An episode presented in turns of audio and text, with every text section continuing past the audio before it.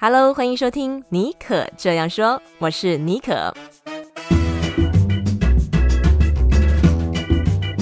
尼可这样说是一个分享不离职创业、个人成长、品牌经营的 Podcast 节目，协助你将副业发展成事业，拥有更多选择权。你也可以这样说，改写自己的人生故事。Hello，欢迎你收听二零二三年第一集的《尼可这样说》，希望大家都有一个美好的新年假期哦。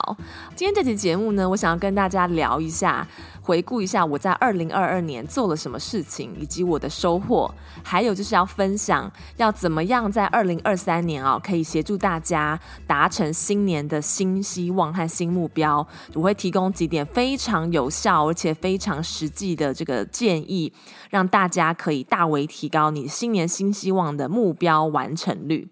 好，那在今天节目的第一趴，要先分享二零二二年我做了什么事情呢？我觉得二零二二年算是我蛮充实的一年哦，因为嗯、呃，去年呢，我出版了我的第二本书《戏骨传说卧底报告》。那从一开始，嗯、呃，这本书其实是是很难产的，就是要进入写作的状况，我呃酝酿了大概两三个月，才终于进入了那个状态。但是到后来呢，我透过一些方法，比如说像是，呃，每天在固定的时间写作，还有每天在写作之前呢，先进行这个十五分钟的 free writing 自由书写。然后在写作的过程当中呢，配合这个番茄时钟法哦，让自己哦，就是维持这个休息和工作的频率，提高写作的效率。那我的这本书呢，在一推出的时候啊，也冲上了这个呃新书排行榜的第二名，非常感谢大家的支持。那目前呢，也在继续热卖当中。OK，那在二零二二年呢，我还做了一个非常重大的决定，就是我离开我原本任职的戏谷科技公司。有听这个节目一阵子的人，应该都知道，我过去几年一直都是采取不离职创业的方式来建立我的个人品牌，做我的自媒体。那为什么今年会决定这样子毅然决然的离职啊？其实它看起来像是一个冲动决定，但是我是经过两年的这个酝酿和准备，嗯、才决定要离职。出来独立创业，因为我二零二零年其实就有短暂离开企业过一阵子，但是那个时候就发现梦想太丰盈啊，现实太骨感。我那个时候还没有呃摸索出我自己的商业模式，所以没有办法靠这呃做这个自媒体还有自己创业来维持我的生计，就是养活我自己啦。所以在那之后呢，我又回去工作，然后进入了呃 Meta 脸脸书这家公司。在那之后呢，我就开始做很多的实验跟调整，比如说呢，积极的争取业配的机会啊，并且把原本算是比较短期的这种商业合作案，然后把它扩张成是长期，然后可以持续下去的这种商业合作案，就是比较稳定。再来呢，我也调整我的这个投资组合，把我手上有的这个两栋房子啊，做了这个 refinance，压低每个月固定支出的这个贷款的成本啊，所以我的这个租金的这个收益呢，也就呃随之提高，也在美股投资的部分呢，投入更多心力。所以呢，这样调整下来啊，我存到了六个月的这个安全基金，呃，我觉得算是我的这个创业的基金啦。就在这个经济条件允许之下哦，我觉得是是一个 green light，嗯、告诉我说我应该要做一个抉择。因为我过去几年虽然呃我很喜欢这个不理智创业的模式，但是因为没有办法全心投入我的自媒体事业，使得它的发展有限呢、啊。所以我非常想要看看，如果我 all in 的话，我的这个呃自媒体事事业能够带我到什么地方？我特别想要知道自己的能力的边界和极限在哪里哦。所以呢，就在今年呢，结束职场生涯，正式成为一名独立的创业者，成立了尼可学院呢，然后推出个人品牌经营六十分钟一对一的咨询啊，还有就是呃前几个月刚推出的十周教练课程，一对一的教练课程。其实我自己也没有想到，可以在那么短的时间之内啊，推出自己的课程。当初也没有想那么多啊，就想说先做了再说啊，然后做一些市场调查，透过免费咨询获得学员的回馈，然后再调整优化自己的哦一对一的教练课程的方案。所以在推出之后啊，也是获得不错的口碑啊，然后帮助很多学员，他们现在都建立起来自己的个人品牌或者是自媒体的频道，然后有的人也开始变现了。甚至考虑啊离开自己的正职工作，全职的成为一个个人品牌的经营者。再来呢，在去年呢，为完成个人网站的架设，这个其实也是去年年初啊，我为自己设立的这个目标。那之所以我可以在那么短的时间之内，大概就是一个月之内吧，从建制 WordPress 建制，然后到推出上线，就是一个月时间。之所以可以那么快，是因为我没有追求完美。我在这个网站大概它可以运作有一个雏形的时候，我就上线，然后搜集一些用户还有我朋友的这个 feedback，然后再做一些调整哦。因为我一直觉得完成比完美重要啊！以前自己也是完美主义者，但是后来吃过太多亏，所以后来我就呃很努力的去调整我自己的心态。就我觉得，就是完成其实是比完美更重要的。你必须要先完成，你才能够追求完美。在二零二二年呢，我也大量的投资自己啊，我完成了三门的线上课程，一个是欧阳立中老师的报文写作课，然后另外两门呢，一个是呃美国呃一个美国网红老师的课程，然后另外一个是国内的一个呃高价教练的课程。那我觉得对我来讲收获都非常的大，所以我在今年呢也会持续的投资自己啊，呃进修一些课程。以上讲了那么多啊，都是关于比较是事业方面的呃，二零二二年的收获。在这个呃生活还有个人兴趣方面啊，去年呢，我也有一个很大转变，因为其实我原本是一个黑手指，就是植物杀手。在因缘际会之下呢，有一个朋友呃送了我一盆植物啊，因为他要搬离湾区，那我就秉持着说要帮朋友照顾植物呃的这个心态，开始诶迈入了这个呃室内植物园艺的世界。想不到就这样子一头栽进去啊，然后爱得无法自拔，买了很多书去研究要怎么样把植物培育得更好。了解每一个植物它原本的原生环境啊，然后怎么样在室内尽量复制出类似的环境给他们。那我觉得爱上室内植物园艺这件事情，真的是一件很疗愈的事情哦。现在我家哦总共有十三盆盆栽哦。OK，回顾完二零二二年啊，我的 milestone。接下来呢，就是要为二零二三年今年设立新的目标。不知道呢，今年的新年新目标你设定了没有？其实根据美国史丹佛大学的研究表示啊，有超过八成的人，他的这个新年新希望只会坚持两个月，也就是说，在隔年三月的时候啊，新年新希望哦就宣告失败。那其实以前呢，我也是属于这种新年新希望失败率非常高的人哦。然后后来大概到三四月之后，就完全忘记当初设立的目标。因此啊，我后来就去大量研究了，呃，goal setting，也就是目标管理，然后去实验这些不同的方法。那我觉得近几年呢，我的状况改善非常多哦。呃，这个新年目标的达成率啊，接近百分之九十。所以想在今天的节目当中分享哦，呃，我是用什么样的架构去规划我的新年目标？OK，那第一个方式呢，是在目标管理当中非常有名的 SMART 原则。SMART 原则啊，这个是由管理学大师彼得·杜拉克所提出的。所谓这个 SMART 原则啊，是由五个英文字所组合而成的。第一个呢，就是 specific，也就是明确具体的。你必须要具体说明你要达成的行为的标准，不能用很多次啊、尽快啊这样笼统的形容词去描绘你的目标。比如说，呃，我要开始建立个人品牌这样子的一个 statement，就是一个很模糊的目标。那明确的说法，你可以说我要开设一个部落格，固定在上面输出我的内容价值，以此来建立我的个人品牌。SMART 原则的第二点呢，是这个 measurable，也就是可以衡量的。可以衡量的话，最直白的解读就是可以提供明确的数据，或是提供具体的指标。因为如果目标没有办法衡量的话，就没有准则去判断说你的目标是否达成了。很多人啊，都会在新年呢订立一个目标，就是要成功的减肥。但是呢，这个嗯、经过半年呢，却发现他的体态依旧没有改变。为什么会这样子呢？其实啊，这个问题是出在他当初定定的目标是没有办法衡量的。导致啊，他努力了一段时间之内哦，呃，就是沾沾自喜自己啊，有有透过运动减肥了，然后之后就开始放纵，因为没有这个实际的去测量。也没有想过测量的标准是什么，最后就这样不了了之。如果你今年的目标是这个成功减肥的话，那你在设立目标的时候，其实可以更呃具体，然后呃用一些可以衡量的指标，比如说你可以说我的体重要降低十公斤，或者是体脂下降百分之五，这样子具体可以衡量的数字来定定你的目标。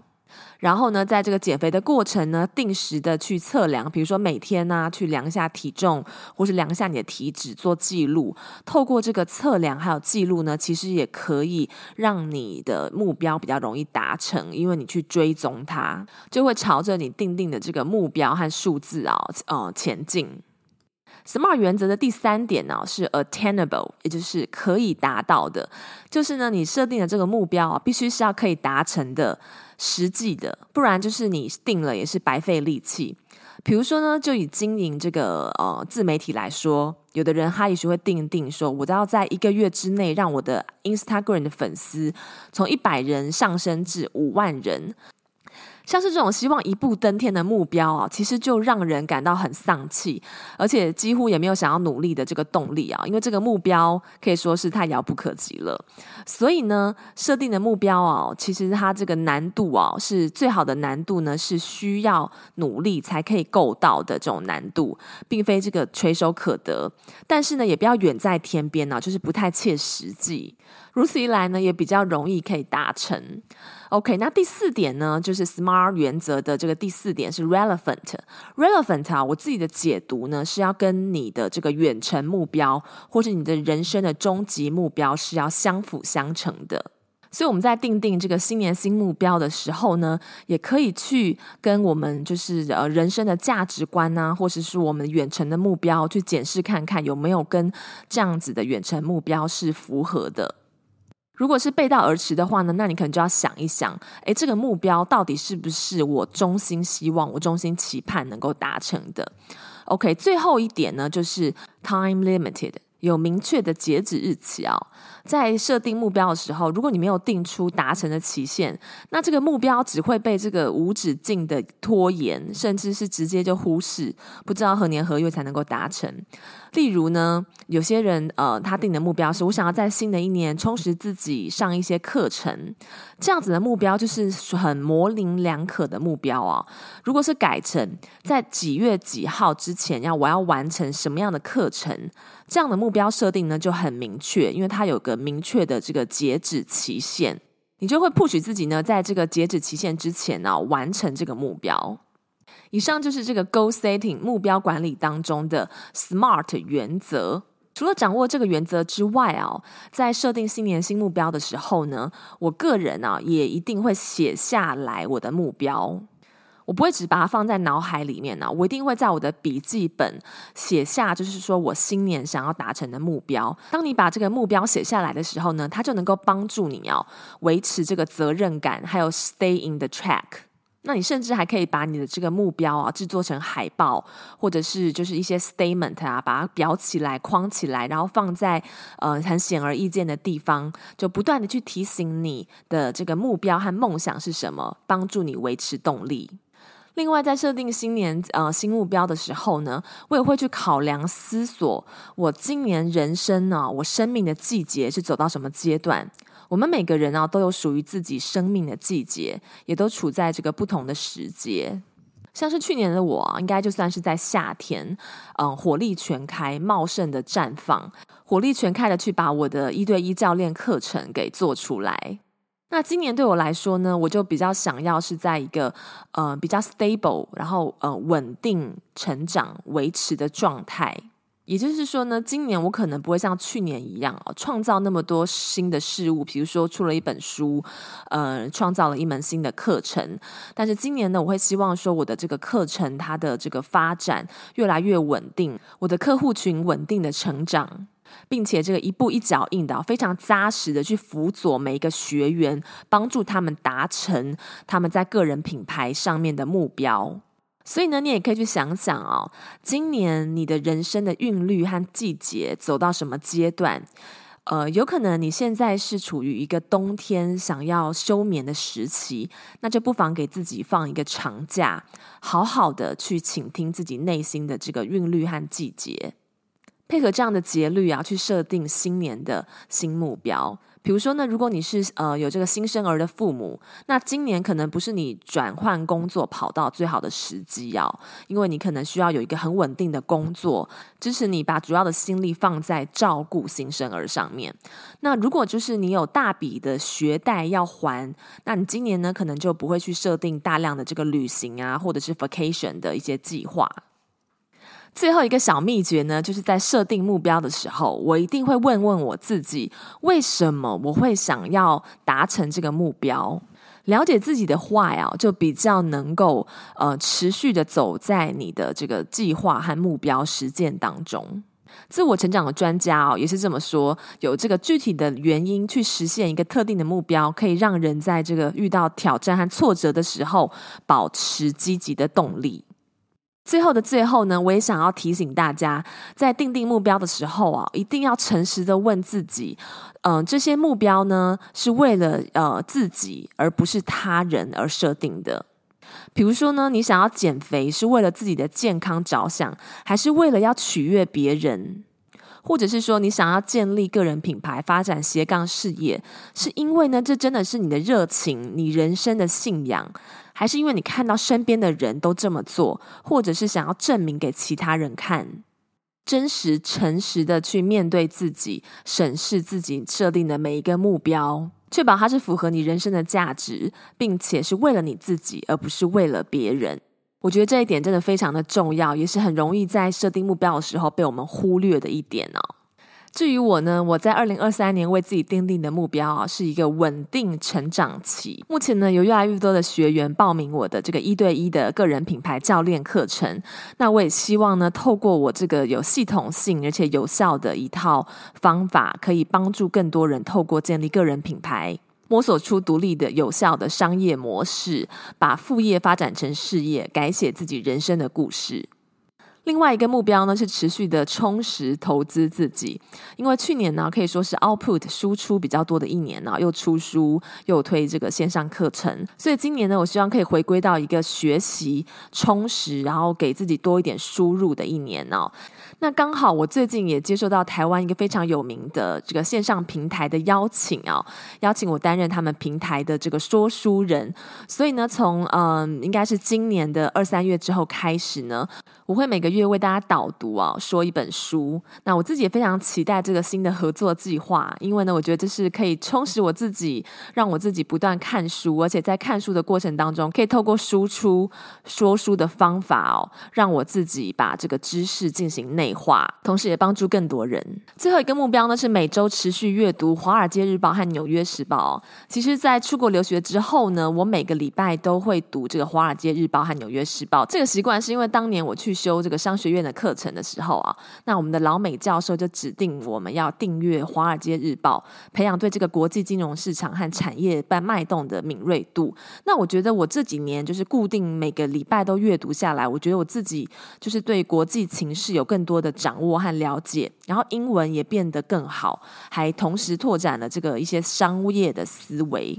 有句话是这么说啊：“You are what you eat。”那我认为这句话改成 “You are what you read”。也是非常贴切的。那我们都懂得要摄取健康的食物，那为什么对于大脑吃进去的食物却比较掉以轻心呢？我认为就是你摄取的资讯啊，会决定你会成为怎样的人。如果我们常接触内容农场的新闻或是八卦小报，那久而久之就没有办法分辨这个真假的资讯，也会比较言之无物。所以在今天节目的最后啊，我也想要跟大家分享一个好康，就是最近疯传媒和这个《华尔街日报》找我合作，